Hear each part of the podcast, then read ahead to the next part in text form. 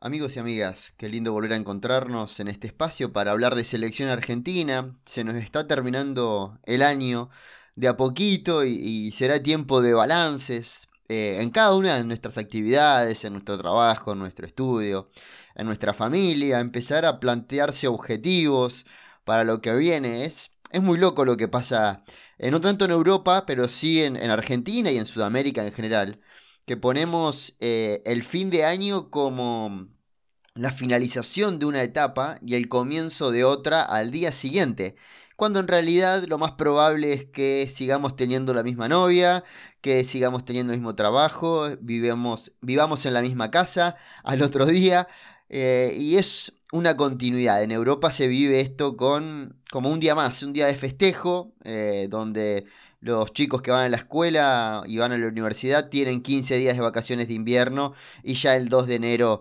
eh, es la normalidad pura. pero creo que es un lindo punto de partida.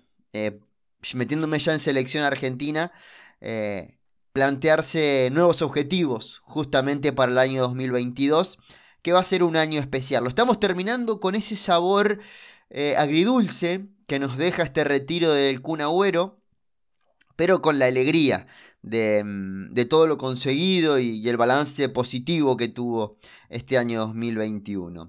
Hablaremos de, em, bueno, obviamente el Kun se puede llevar gran parte del capítulo de hoy porque mm, es importantísimo para la selección argentina y es futbolísticamente una baja importante y humanamente una baja muy sensible. Em, vamos a estar hablando de los mejores del año, eh, que hice un video en YouTube hablando de esto, pero me gustaría explayarme un poquito más eh, en este podcast. Hablaremos también de cómo quedaron los cruces de Champions League con este vergonzoso sorteo que se dio hace algunos días y que dejó algunos duelos argentinos para la tercera semana del mes de febrero. Y vamos a hablar también de eh, lo que va a ser el Argentina-Italia en Wembley, que ya tiene fecha y ya podemos empezar a palpitar un poquito todo lo que va a ser ese día especial, porque jugar en Wembley ya con clima muy mundialista va a ser eso, eh, porque vamos a estar eh, a seis meses del Mundial, ya vamos a tener estipulados los grupos, porque el 31 de marzo en Doha eh, justamente en la casa de donde va a ser el próximo Mundial de Qatar, se va a hacer el sorteo y se realiza ese día, el 31 de marzo, también como celebración del 72 aniversario de la FIFA. Eh, el horario todavía no está confirmado, pero se culmina la clasificación entre el 24 y el 29 de marzo y ya así, fresquito, con los 32 clasificados, ya dos días después se hace el sorteo. Qué lindo año que nos espera. Sinceramente, eh, tengo ganas que termine este 2021 para ya empezar a hablar de, lo que puede ser la lista de enero, después la lista de marzo, después ya meternos eh, justamente en esa convocatoria de junio. Tengo entendido que hay una fecha FIFA en septiembre y después ya nos metemos ya en la lista del Mundial. Así que se nos viene un 2022 bonito. Bonito por donde se lo mire. Pero bueno, decíamos que era un capítulo para justamente hablar de Kun Agüero. Voy a empezar hablando de lo futbolístico, de lo importante que se pierde la selección argentina con la ausencia de Kun Agüero. Se me hace muy difícil separar eh, el Agüero jugador de el Agüero ser humano, porque es un personaje especial. Porque no es que se está retirando Walter Samuel, se está retirando un tipo que anímicamente, eh, actitudinalmente, es muy importante en cada grupo que formó parte. Pero quiero empezar hablando justamente del agüero jugador. Argentina en la Copa América 2019 se fue con algunas certezas. Y creo que una de las cosas que nos hizo empezar a ilusionar con Scaloni y su cuerpo técnico era justamente este tridente de Messi, detrás de Lautaro y de Kun Agüero, que era lo que mejor funcionaba en la selección argentina. Y nos fuimos eh, después de esa Copa América, hubo fecha FIFA en septiembre, octubre y noviembre, hubo seis partidos, y nos fuimos con esa certeza de que no importa que haya atrás, pero que el tridente eh, Messi, Lautaro, Agüero tenía que continuar. Y eso ya nos marcaba una tendencia de que independientemente de la jerarquía de los cuatro subcampeones del mundo que forman parte de, la selección argentina actual, que son Otamendi, Di María, Messi y independientemente de esa jerarquía, estábamos viendo que futbolísticamente funcionaba. Que Agüero todavía le quedaba resto como para poder seguir em, siendo el primer defensor, para que Messi pueda dejar de defender.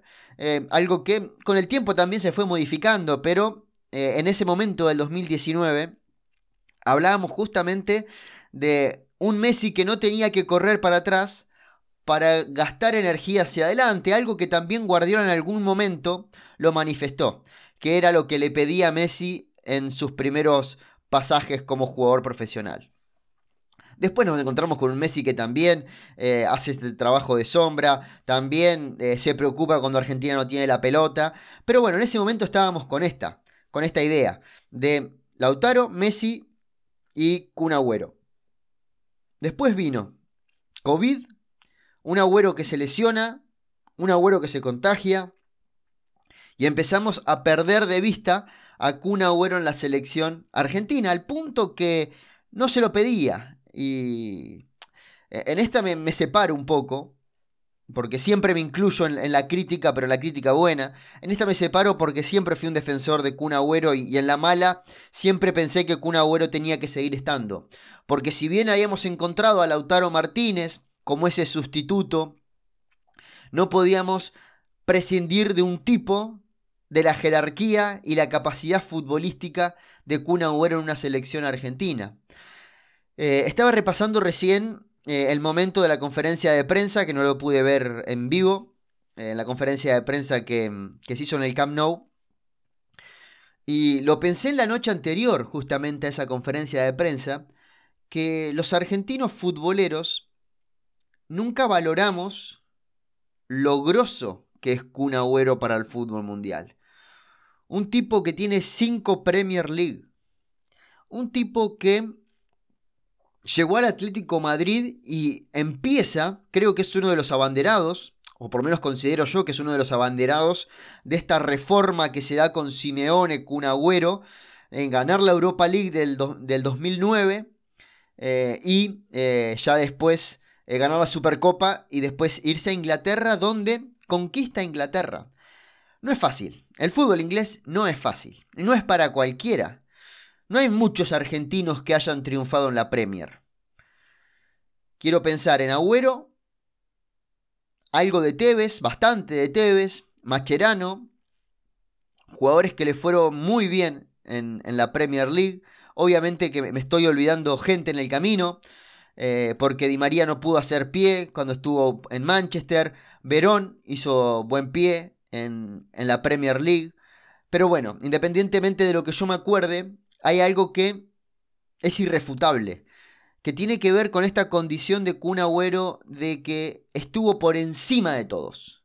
Es un tipo que la cercanía, la humildad y ese, eh, si se quiere, perfil bajo de, de, no querer parecer una cosa que no es, eh, hizo que hasta se le quiten coronas a un tipo que fue grosso de verdad. Me queda esa espina de los tres objetivos o tres momentos de Kun Agüero que nos vamos a quedar con ganas. Que Kun Agüero tenga su mundial, porque yo creo que el 2018 podría haber sido su mundial, pero San Paoli lo usó poco, y lo poco que lo usó funcionó, algo que todavía no me explico. Me queda el desafío de Kun Agüero en el Barça, que creo que podía aportar muchísimo a este Barça con el mediocampo que está formando el Barça de chicos jóvenes. Eh, le iba a llegar fácil la pelota a Agüero y si Agüero en una zona de gatillo recibe la pelota, eh, pasan cosas. Y, me, queda esa...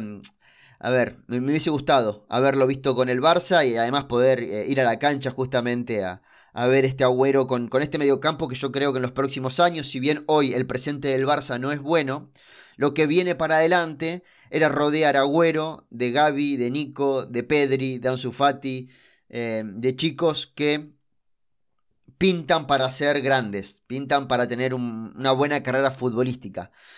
Y Agüero con la consagración. A eso añadirle Dani Alves, que es un tipo que, entiende momentos. Y creo que hubiese sido un, lindo asistidor justamente de Kun Agüero. En algún momento hablábamos que el socio de Messi no era ni Xavi ni Iniesta, sino que era Dani Alves.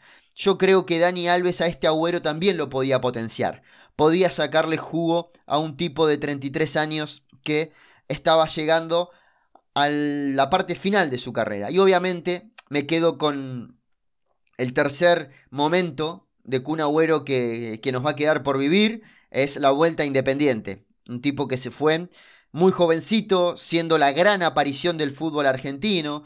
Me animo a decir que del fútbol argentino del siglo XXI, eh, sin duda, pero eh, no recuerdo. A ver, de Maradona para acá tenemos que, mm, que ver a Bati y no sé si, si, hubo mucho al medio. De esta altura, ¿eh? Porque Di María, Higuaín, Mascherano, eh, Tevez fueron jugadores importantes. Ortega, Aymar. Pero Kun Agüero salió. Primero que se va de Independiente siendo campeón mundial sub-20 Después llega el Atlético Madrid, vuelve a ser campeón mundial sub-20, gana los Juegos Olímpicos y se encuentra con 20 años siendo oro olímpico y bicampeón mundial sub-20. De ahí vos decís, bueno, ojo, se puede marear. Y sobre todo un tipo que yo siempre hablo de, de lo importante que es la adaptación al fútbol europeo. Y muchas veces, si no sos crack de verdad, se complica la adaptación al fútbol europeo. Eh, sobre todo si venís de, un ámbito que, que no, no, tuvo la chance de, percibir mucho cómo era la vida en Europa, de, poder ver otras culturas. Eh, Tevez, eran chicos que mm, salieron con una mano delante y la otra atrás y fueron conquistando el mundo. Y mm, Maradona mismo. Eh, Maradona y que más. Sobre todo porque es de una época donde ver una imagen en Europa era una locura. Y digamos, Kun Agüero ya es mucho más contemporáneo, ya podía eh, imaginarse. Pero Kun Agüero es un tipo que él mismo dijo, no veía fútbol europeo. A Messi lo conoció en el momento que concentraron juntos previo al Mundial de Holanda 2005. Y se sentó en la mesa y vos quién sos, le dijo. Cuando ya todo el mundo conocía a Messi. Porque ya había debutado en el Barcelona, porque pintaba para ser una bestia como fue, como es. Y, él dijo, vos quién sos. Y el, eh, el, gato Formica le dice, ¿cómo no sabés quién es? No, Lautaro Formica. Lautaro no es el gato Formica. Lautaro es el que jugaba lateral. Eh, dijo, ¿cómo no sabés quién es? Es Messi. Eh, ah, no, no, algo había escuchado. ¿Entienden que iba más allá del bien y del mal? Eh, era como que pasaba de todo lo que ocurría a su alrededor. Y creo que fue en el mundo, o de lo que conocemos del mundo futbolístico, el tipo que menos se separó del potrero a la hora de jugar eh, y menos se mezcló en el profesionalismo. Porque el profesionalismo, además de implicar compromiso, responsabilidad, forma física, también implicaba eh, una serie de, de extracto social, una cuestión de mejorar culturalmente, nutrirse en otros aspectos que no tenían que ver con el fútbol. Y este pibe no. Este pibe seguía siendo el Kun, en el vestuario seguía jodiendo, llegó al Barça y seguía jodiendo, y nunca perdió el niño que soñaba a los 5 años, como lo dijo él, de mm, que soñaba con jugar en primera. Eh, impresionante, impresionante. Me... Lo estaba escuchando por la radio porque estaba yendo justo al, al Johan Cruyff, eh, al estadio Johan Cruyff, que es eh, el campo de, mm, donde juega el, Barça B, donde juega el Barça femenino. Y lo, pusimos en la radio y era una radio catalana justamente.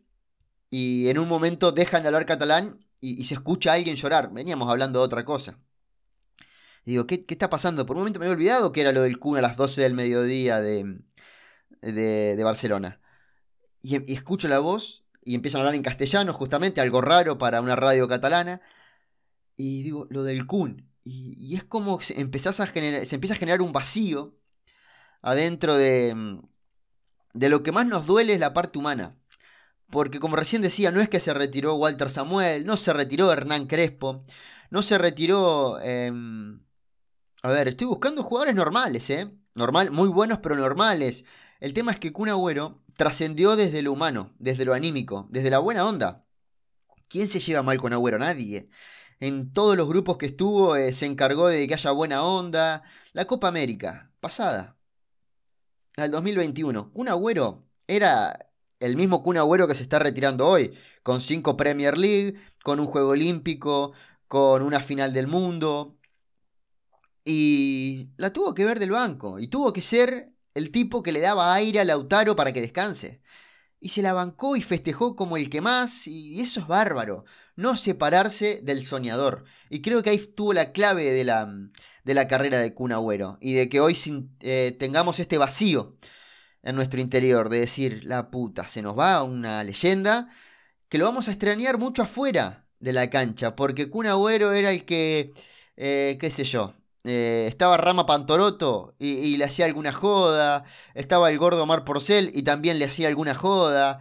El que hinchaba las pelotas a los compañeros. Y, me encanta toda esta movida que se está armando de la posibilidad de que Agüero vaya al Mundial. No como jugador, obviamente, no siendo parte de la lista, pero inventando algo en el staff.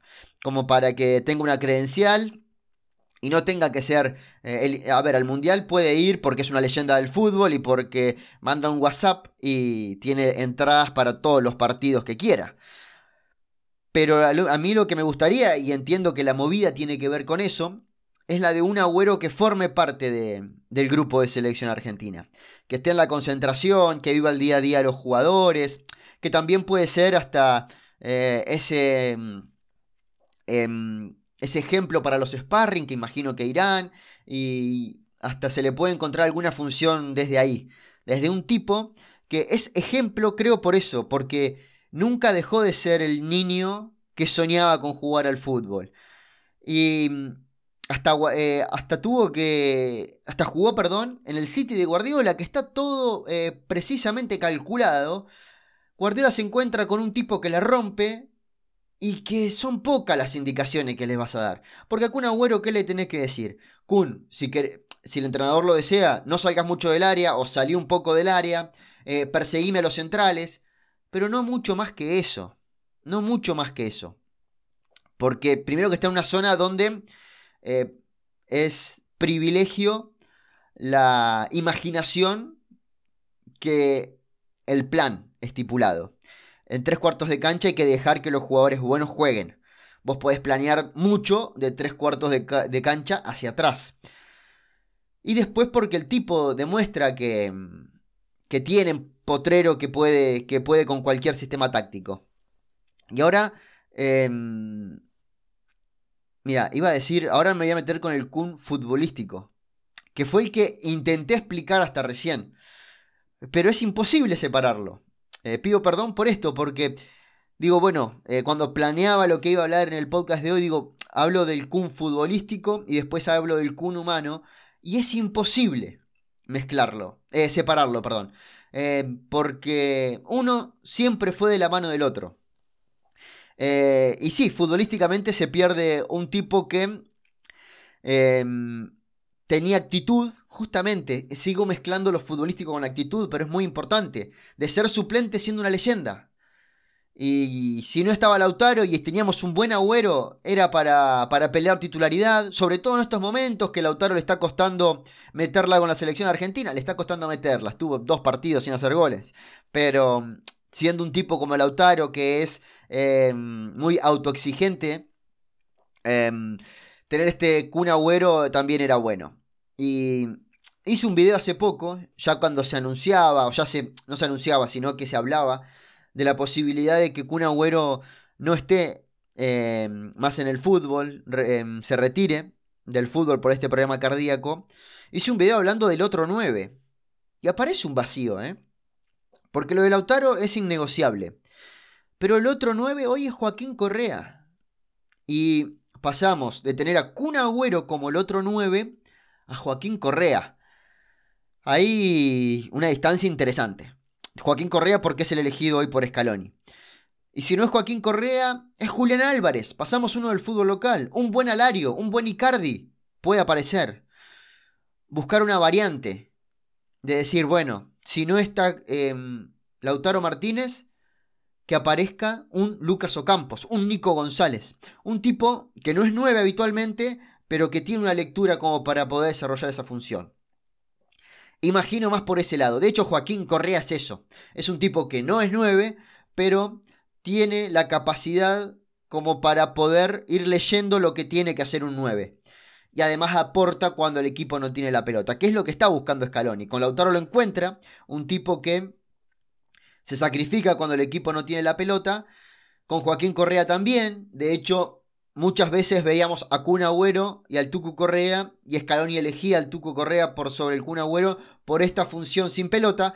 Kun Agüero viene de eh, otra escuela, que si bien es joven, pero el fútbol va cambiando y el que dice que en el fútbol está todo inventado es una gran mentira, por lo menos para mí, lo voy a justificar en otro momento pero no estábamos acostumbrados, sobre todo en la época de que, aparece Kun Agüero y que conocemos a Kun Agüero como jugador profesional, el 9 no estaba para defender y hoy el 9 está para defender.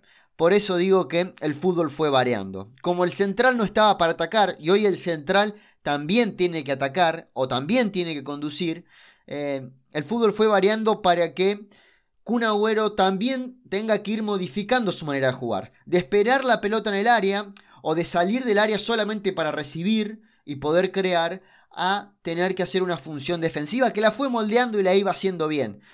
El mejor Agüero peleaba titularidad con el mejor Lautaro en la selección argentina. Hoy esto no existe más.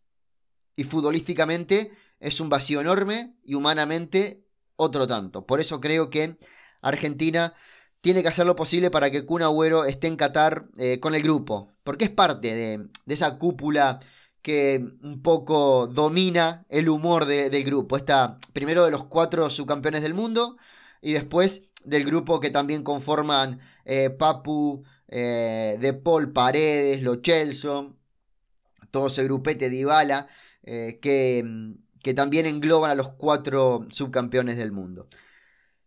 Eh, me extendí un poquito más de la cuenta, pero bueno, no importa, para eso estamos, para hablar de, selección argentina. Antes de, irme del tema güero, 101 partidos con la camiseta de la selección argentina, 41 goles. El tema que de esos 101 partidos hubo muy pocos que el Kun Agüero fue titular. Fueron 62 veces las que Agüero fue titular eh, y hizo 41 goles, 19 asistencias. Son números muy importantes. Eh, tercer máximo eh, goleador del seleccionado argentino, jugó tres mundiales, el 2010, el 2014 y el 2018, y acá hago un freno, no vimos el mundial de Agüero. Ningún mundial Agüero tuvo esa eh, responsabilidad de ser el delantero del equipo. Porque estaba el Pipa Higuaín, justamente, y el Pipa Higuaín estaba bien que lo sea porque venía desarrollando un gran fútbol en su momento y entiendo la crítica, no la respeto. Eh, pero bueno, em, me parece una boludez lo que la crítica a Higuaín, que, nos dio mucho a la selección argentina también, pero que él fue el 9 titular en estos tres mundiales y Agüero era el suplente. Y jugaba puñados, jugaba poquito con Agüero. Creo que el 2018, donde Higuaín ya abandona un poquito esa condición de titular, me queda la espina, a ver, todo lo que estoy diciendo lo digo porque me queda la bronca de que jugamos el partido con Francia de octavos de final del Mundial sin un 9. Y Argentina jugó bien ese partido, o fue el que mejor jugó de todo ese Mundial. Pero teníamos un agüero con gol. De hecho, entra y hace un gol. Teníamos un agüero con eh, el gatillo fácil.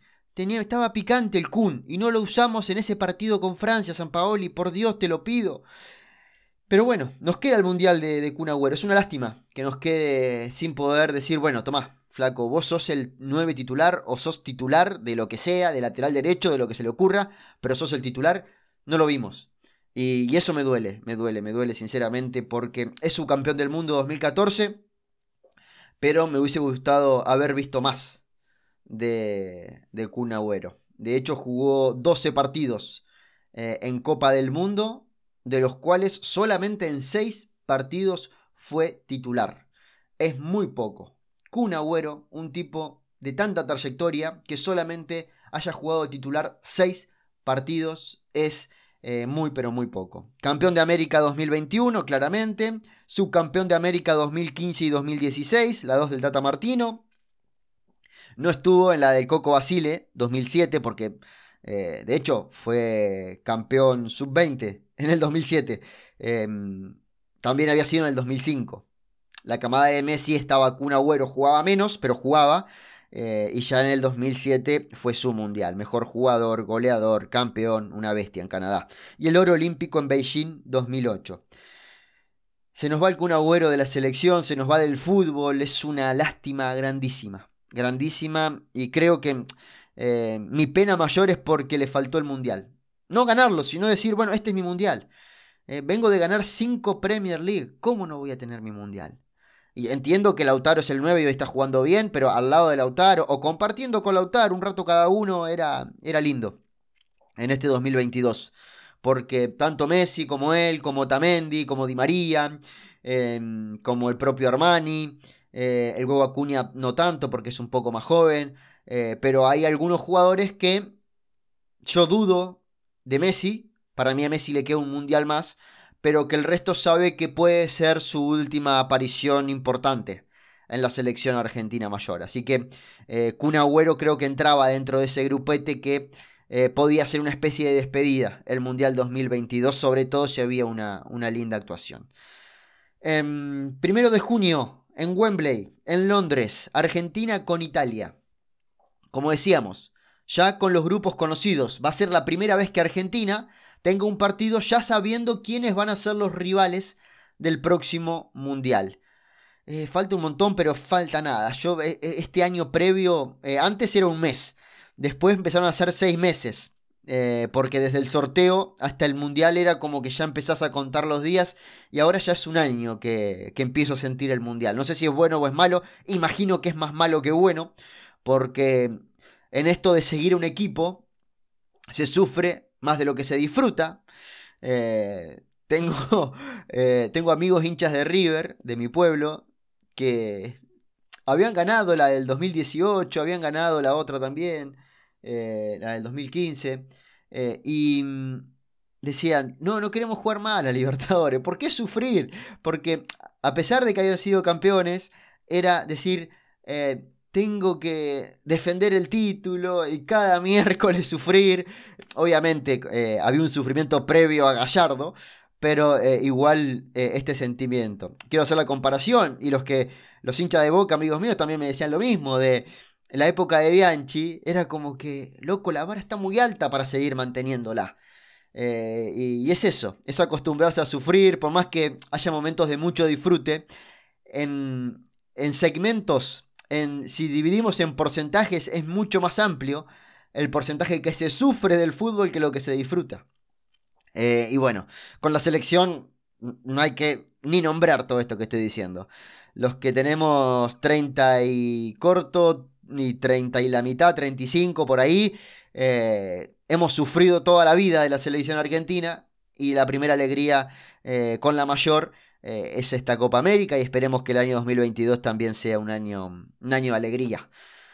Decíamos, primero de junio, Argentina-Italia. Creo que, a ver, sería una boludez convocar, si es solamente ese partido, para mí Scaloni tiene que decir, bueno, hoy pienso que mis 23 son estos, llevo estos 23 y ya los empiezo a foguear, o los empiezo a juntar, empiezo a aprovechar esos ratos humanos. Lo bueno que sea en Europa es que los jugadores van a poder estar, si no terminaron las ligas o si tienen algún compromiso con sus clubes, el viaje es cortito. Eh, en dos horas desde cualquier lugar de Europa estás en Londres, así que eso es bueno. El cuerpo técnico argentino en su mayoría vive en Europa, también es bueno. Eh, y es un rival de fuste, porque es el último campeón de Europa que va a estar, va a jugar con eh, la alegría o la tristeza de haber entrado al Mundial, porque Italia no sabe si entra al Mundial. Lo va a definir justamente en esa fecha que hablábamos del 24 al 29 de marzo, que se juegan semifinales y finales del reducido. de, los equipos de Europa. Así que eh, entre Italia y Portugal, uno estará en el Mundial. Todavía no me... Lo pensaba el otro día, pero todavía no decidí qué quiero. Quiero que esté Cristiano, creo que quiero que esté Italia. Yo quiero que esté Italia, sinceramente, pero esta Portugal, independientemente de Cristiano, es un equipo que que tiene mucho nombre lindo para verlo en un mundial.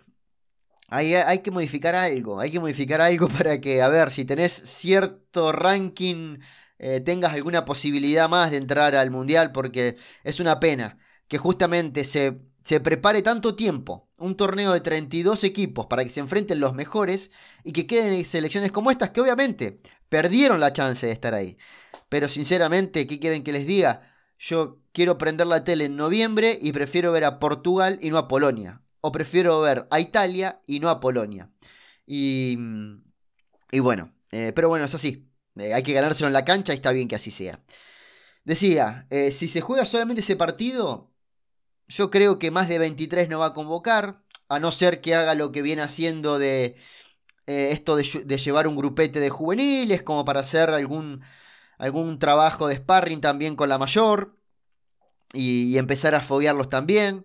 Sobre todo porque va a ser un año que las juveniles no tiene competencia. El 2022 es año par. Los años pares no hay mundiales juveniles.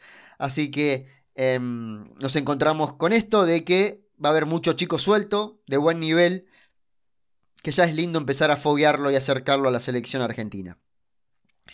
Em, pero bueno, antes de eso tenemos doble fecha en enero, fines de enero, principio de febrero, y doble fecha en finales de marzo para terminar de, jugar las eliminatorias y ya pensar justamente en lo que va a ser Italia, primero de junio, horario a confirmar todavía, pero imagino que va a ser de noche, va a ser a las 9 de la noche, algo así, 8 de la noche en Londres, ya van a faltar 20 días para el verano, así que imaginamos que no va a ser mucho frío. Eh, y, se va a poder vivir un lindo duelo entre Argentina e Italia. Y aparte es la única chance que Argentina tiene de jugar con los europeos. Imagino que en esa fecha de junio, al no haber competencia, puede Argentina aprovechar, primero, que es campeón de América, que está Messi, que está en Europa Argentina en esa fecha y meter algún partido, quizás no del nivel de Italia, pero sí algo eh, más, más normalito o de menor nivel. Pero para mí, si Argentina organiza amistosos, por más que sea Qatar el rival, tiene que ser un rival que vaya a jugar el Mundial. Porque también eh, notas una motivación enfrente. Porque si jugamos contra Haití, como hemos hecho más de una vez, o Israel, eh, no nos sirve de nada porque se juntan para ese partido. Argentina eh, juega contra Italia con la vista en Qatar, con la vista en noviembre. Y está bueno que si se organiza otro partido para esa fecha de junio, sea eh, con, con, un equipo que, esté clasificado al Mundial y, utilice esos últimos seis meses para prepararse de la mejor manera. Eh, ¿Qué más nos queda? Bueno, decir que Lionel Messi ganó la Olimpia de Oro en el año 2021. Ya lo había ganado en otras oportunidades, pero se caía de maduro. A ver, empecé a dudar por el tema del volei, porque hacía mucho tiempo que el volei no conseguía algo. Pero eh, el fútbol tapó eso. Justamente después de 28 años Argentina no ganaba nada y lo ganó con un Messi estelar. Así que eh, más que merecido el Olimpia de Oro a Lionel Messi. Eh, para los que no son de Argentina o los que no están enterados, el Olimpia es un premio que se entrega todos los años a todos los deportes. Eh, se hace una terna y se elige el ganador, que gana el Olimpia de plata de cada deporte. Messi estuvo ternado con Rodrigo de Paul y con Emiliano Martínez. Lo que había sido la terna original, después se sumó Aldana Cometti del fútbol femenino, pero Lionel Messi no solo ganó la terna de fútbol, sino que además Em, ganó eh, el Olimpia de Oro 2021, el Olimpia de Oro 2020 que no se entregó, eh, justamente em, lo había ganado el Peque Schwarman, que se lo entregaron justamente. Esto se desarrolló el pasado 14 de diciembre. Eh, ¿Qué más quería comentar? Creo que con esto de a poquito nos vamos despidiendo. Ah, los cruces de Champion y ver em, qué cruces argentinos tenemos en la Champions League, que va a retomar en febrero, mediados de febrero retoman los octavos de final de la Champions League. Y nos encontramos con, bueno, primero que la Champions tuvo un sorteo eh, a las 11 de la mañana, perdón, tuvo un sorteo a las 8 de la mañana, ahora Argentina. Se hizo mal ese sorteo porque se mezclaron equipos que no tenían que mezclarse. Porque vos en octavos de final no te puedes cruzar ni con equipos de tu país ni que estuvieron en tu grupo. Y salió la bola del Manchester United para ser rival del Villarreal y eso era imposible porque habían formado parte del mismo grupo. También, previo a eso, sale la bola del Atlético Madrid y meten en el bombo la bola del Liverpool y se dejan afuera la del Manchester, que el Liverpool había sido rival del Atlético Madrid en el grupo. Bueno, termina el sorteo automáticamente, salvo Real Madrid que le había tocado el Benfica y, se veía beneficiado desde ese punto con el rival. El resto protestó, el Atlético Madrid, porque a ver, eh, de hecho la protesta del Atlético Madrid termina desencadenando que el Manchester United es su rival en octavos de, final. Pero bueno, eh, se volvió a hacer el sorteo, algo totalmente impensado. Salzburgo-Bayer. Va a jugar Capaldo para el Salzburgo en este cruce. Obviamente que el candidato es Bayern Múnich, pero Capaldo está teniendo minutos. Me gusta este Capaldo, ¿eh? Para, obviamente que para este lo veo lejos, para este periodo de selección, pero para lo que viene es para empezar a foguearlo. Benfica, que en principio iba a jugar con el Real Madrid, juega con el Ajax. Otamendi se enfrenta a Lisandro Martínez. Y además está Tagliafico. Pero digo, Otamendi y Lisandro Martínez que mucha gente prefiere a Lisandro por sobre Otamendi en el puesto de la selección argentina se van a enfrentar en esta Champions League. Atlético de Madrid con Angelito Correa y Rodrigo de Paul frente al Manchester United. El Inter contra el Liverpool. El Inter de Lautaro Martínez y Joaquín Correa. El Villarreal contra la Juve. Foyt y Rulli contra Dybala y agregamos a Matías Soule. ¿Por qué lo agregamos ahora? Porque no está inscripto Matías Soule en la lista de Champions, la lista de buena fe de la Juve. Pero lo pueden escribir y seguramente lo van a hacer para octavos de final de esta competencia. Así que lo incluimos. París Saint Germain frente al Real Madrid. Qué karma para... Qué mañana rara para el, para Real Madrid, ¿eh? Porque de empezar a planear Benfica tenés que empezar a planear que viene Messi al Bernabéu, que va Messi al Bernabéu, que va Mbappé al Bernabéu, que probablemente o posiblemente ya sea jugador del Real Madrid, porque lo pueden anunciar el primero de enero si quieren y se llegan a un acuerdo, obviamente. El retorno de Neymar, ahora con la camiseta del Paris Saint Germain, y Sergio Ramos. Vuelve, el capitán histórico del Real Madrid, vuelve con el Paris Saint Germain creo que sin duda es el cruce eh, más esperado. El de Paris Saint Germain con el Real Madrid, el que más rating va a tener. A esto hay que sumarle el Sporting de Lisboa frente al Manchester City y el Chelsea Lille, que casualmente fue el único cruce que se mantuvo de un sorteo al otro, que salieron sorteados nuevamente. Eh, podría haber tocado cualquier equipo al Chelsea y le tocó nuevamente el Lille. En realidad, cualquier equipo al Lille, porque el Lille era el primero de grupo que se enfrentó al Chelsea que quedó segundo de la Juventus. Así que bueno, mediados de febrero empieza lo más lindo de la temporada en Europa, que es los cruces de la Champions League. Eh, le vamos a poner punto final al podcast de hoy, un podcast algo triste. Eh, pedirle, triste por lo de Kun Agüero y por todo lo que lo vamos a extrañar dentro y fuera de la cancha. Pedirle que lo compartan, que le den al botón seguir, que activen la campanita para recibir notificaciones, que le comenten a la gente que le gusta de fútbol sobre este podcast. Me sirve mucho que lo compartan en las historias de Instagram porque automáticamente genera eh, un link para mm, Spotify y para el resto de las eh, aplicaciones también. Eh, agradecerles por estar de ese lado, por aguantar casi 40 minutos hablando de selección argentina. El placer de siempre, de estar de este lado y sepan que en este espacio hablaremos siempre de selección argentina. Un fuerte abrazo.